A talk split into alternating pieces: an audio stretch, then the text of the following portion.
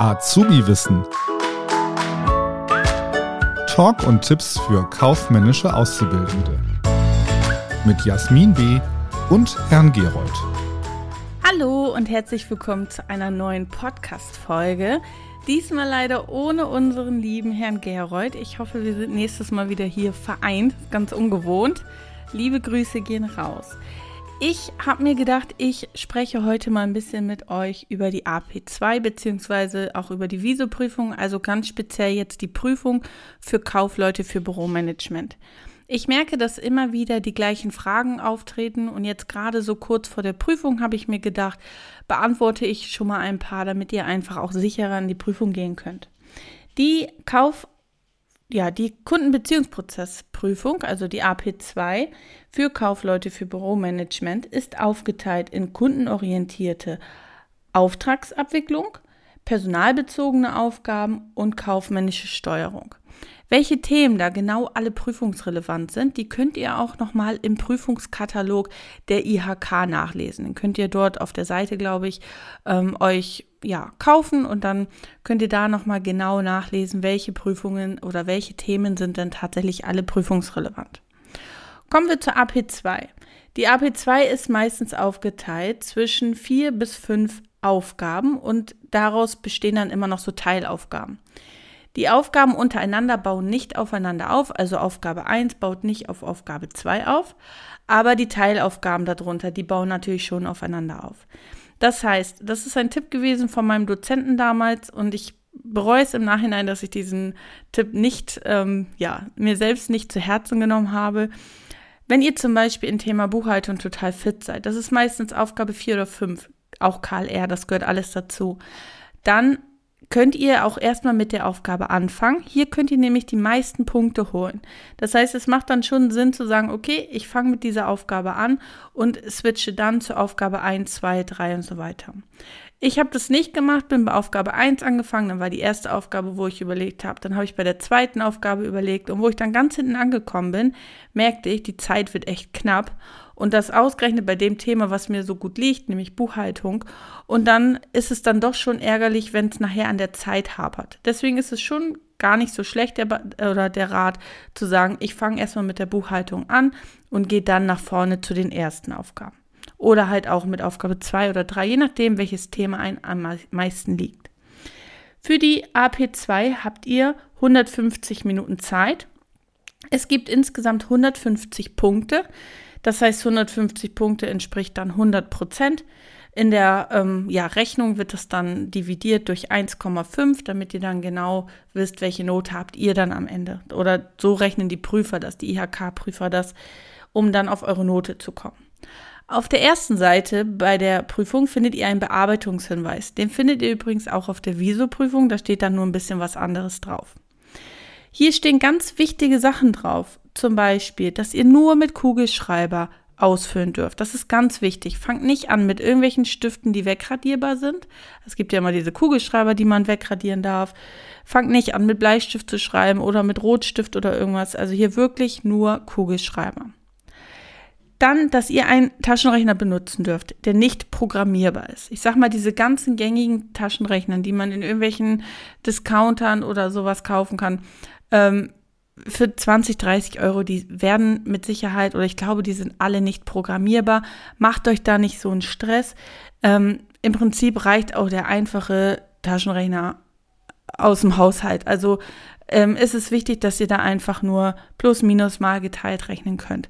Alles andere muss der Taschenrechner nicht können. Dann ist hier zum Beispiel auch wichtig, ähm, ihr habt an den Prüfungen hinten, bei der Visoprüfung und auch bei der AP2, einen Lösungsbogen dran. Bei der Visoprüfung müssen alle Aufgaben in den Lösungsbogen eingetragen werden und bei der Kundenbeziehungsprozessprüfung nur ein Teil der Aufgaben. Das steht immer oben drüber. Habt da keine Angst vor. Der Prüfer wird euch genau sagen, ähm, wie das Ganze auszufüllen ist, wie ihr im schlimmsten Fall etwas korrigieren müsst. Da müsst ihr euch gar keine Sorgen machen. Das wird euch alles vor Ort nochmal erklärt. Wichtig ist aber hier zu wissen, dieser Lösungsbogen ist wie so ein Quittungsblock. Und in der Vergangenheit ist es immer wieder vorgekommen. Ihr könnt euch vorstellen, ihr habt die AP2 vor euch liegen. Die ersten Aufgaben werden auf dem Aufgabensbogen ausgefüllt. Und dann liegt dieser Aufgabenbogen auf diesem Lösungsbogen drauf und ihr schreibt und schreibt und schreibt und schreibt. Und dann guckt ihr euch zum Schluss den Lösungsbogen an und stellt fest, ah Mist, jetzt ist alles von der Prüfung auf den Lösungsbogen durchgedrückt. Dieser Lösungsbogen wird maschinell geprüft. Wenn der Lösungsbogen in der Prüfung oder in der Maschine nicht mehr lesbar ist, dann könnt ihr da Probleme mit der Bewertung bekommen. Deswegen achtet da bitte drauf, wenn ihr eure Prüfung ausfüllt, dass ihr den Lösungsbogen erstmal an Rand legt, dann alles auf die Prüfung ausfüllt, was auszufüllen ist und immer nur den Lösungsbogen dann holt und oben drauf legt, wenn ihr dann auch tatsächlich dort was reinschreiben sollt. Guckt auch, dass ihr das vielleicht dann auch immer sofort übernehmt, damit ihr einfach nicht nachher die ganze Prüfung ausgefüllt habt und dann merkt, oh, jetzt habe ich keine Zeit mehr, irgendwas in den Lösungsbogen einzutragen. Dann bekommt ihr hier nämlich null Punkte. Bei der Visoprüfung kann ich sagen, aus Erfahrung ist genügend Zeit gegeben. Also die Visoprüfung sind 60 Minuten. Das klingt erstmal wenig, aber ich sag mal, nach 30, 40 Minuten sind die meisten im Schnitt immer fertig. Das heißt, ihr habt dann noch genügend Zeit, alles in Ruhe in den Lösungsbogen einzutragen. Ähm, was gibt es noch zu sagen? Wenn ihr für die Prüfung lernt, kann ich euch empfehlen, das wirklich anhand von alten Prüfungen zu machen. Also geht Step by Step die alten Prüfungen durch. Die Viso-Prüfung, so ist es mir zumindest bis heute aufgefallen, da wiederholen sich die Aufgaben immer oder nicht immer, aber sehr oft. Das heißt, wenn ihr ein paar Prüfungen immer wieder und immer wieder durchgeht, dann werdet ihr schon merken, dass da so ein, ja, dass sich vieles einfach wiederholt. Zum Teil auch wirklich eins zu eins. Also da könnt ihr wirklich anhand der alten Prüfungen sehr gut lernen. Bei der AP2, bei den ersten Aufgaben auch, da wiederholt sich auch immer sehr viel. Die Buchhaltungsthemen wiederholen sich auch, aber natürlich bei der Buchhaltung sage ich, da muss man schon auch verstehen, worum es geht. Also auch wenn ich die Lösungen habe und ich sehe den richtigen Buchungssatz, dann weiß ich halt noch lange nicht, wie bin ich denn überhaupt auf diesen Buchungssatz gekommen. Also hier macht es dann auf jeden Fall schon Sinn, auch den Hintergrund der einzelnen Buchungssätze zu verstehen. Ich weiß, dass viele einfach jetzt dazu neigen zu sagen, ach, ich lerne das einfach alles auswendig, die Buchungssätze, aber das ist tatsächlich immer ein bisschen schwierig. Auf Buchungssätze vielleicht auch nochmal ganz wichtig, gibt es keine Teilpunkte. Da gibt es meistens 2,1 irgendwas an Punkte. Ähm, da gibt es leider keine Punkte, äh, keine Teilpunkte, also entweder ganz oder gar nicht. Ja, ist ein bisschen gemein, finde ich. Ähm, was ist noch wichtig zu wissen? An der Prüfung hinten dran ist immer oder sind immer Anlagen. Zum einen sind dort ja, Rechnungen und Belege, dann müsst ihr immer darauf achten, was oben drüber steht. Manchmal steht da zum Beispiel Abbildung 1 und manchmal steht da Beleg Nummer 1. Und da müsst ihr dann gucken, wenn in der Aufgabe steht Beleg Nummer 1, dass ihr dann auch wirklich Beleg Nummer 1 nimmt und nicht Abbildung Nummer 1 oder Anlage Nummer 1 oder sowas. Also, dass ihr da nicht durcheinander kommt. Dann ganz wichtig ist der Kontenrahmenplan hinten drinnen. Der Kontenrahmenplan, die ganzen Kontonummern sind vorgegeben, die müsst ihr also nicht auswendig können. Das Einzige, was ihr wissen müsst, welche Konten sind aktiv, welche sind passiv, welche sind Aufwand, welche sind Ertrag und welche sind die Ergebniskonten. Ich habe dazu auch schon mal ein Video gemacht, um das einfach, ja, in bildlicher Form ist es halt nochmal einfach einfacher zu erklären. Ich habe mir immer vor jeder Prüfung, die ich gemacht habe, immer Striche gezogen. 0 bis 2 sind die ganzen Aktivkonten. 3 und 4 sind die ganzen Passivkonten. 5 sind die Ertragskonten.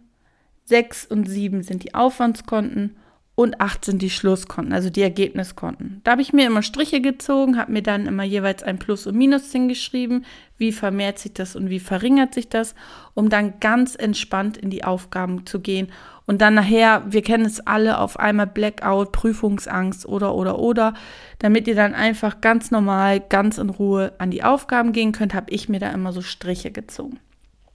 Dann haben wir hinten dran die Unternehmensbeschreibung, auch die ist wichtig und wird immer ganz gerne, ja, außer Acht gelassen. In der Unternehmensbeschreibung könnt ihr nämlich genau sehen, welche Ware gehört denn überhaupt zu uns. Das heißt, es ist natürlich wichtig, gerade bei der Buchhaltung, wenn ihr etwas einkauft, auch zu, zu gucken, wozu gehört denn das überhaupt. Hier steht dann zum Beispiel Handelsware Aktenvernichter. Wir haben immer oder wir hatten jetzt in der Vergangenheit immer Büroausstattung und gerade bei der Büroausstattung ist es ja gemein zu erkennen, um was handelt es sich denn? Handelt es sich hier um unsere, um unsere Handelsware oder um unsere Geschäftsausstattung? Und wenn ihr hier unsicher seid oder das anhand der Aufgabe nicht rauslesen könnt, dann schaut hinten in die Unternehmensbeschreibung. In der Unternehmensbeschreibung steht auch nochmal die Bankverbindung drinne. Ähm, was gehört zu Rohstoffe, Hilfsstoffe und Betriebsstoffe? Also hier steht wirklich ganz viel drinne, was gerade für die Buchhaltungsaufgaben sehr wichtig sein kann.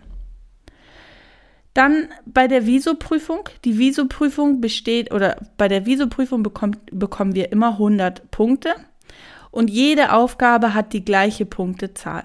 Das heißt, bei 30 Aufgaben müsstet ihr dann 100 durch 30 nehmen und wisst dann, wie viele Punkte bekomme ich pro Aufgabe. Und da ist es dann auch tatsächlich so, dass es Teilpunkte gibt. Also wenn ihr jetzt zum Beispiel eine Aufgabe habt, wo ihr zwei mögliche Sachen ankreuzen sollt und ihr habt aber nur eine richtig, dann bekommt ihr zumindest die Hälfte der Punkte. Und das war's auch schon zum Thema der Abschlussprüfung. Ich drücke euch ganz fest die Daumen und wenn ihr Fragen habt, dann dürft ihr uns gerne ja, schreiben, kontaktieren. Grüße gehen raus an alle und ich freue mich aufs nächste Mal. Bis dann. Das war Azubi Wissen ein Podcast der Marke Kiel.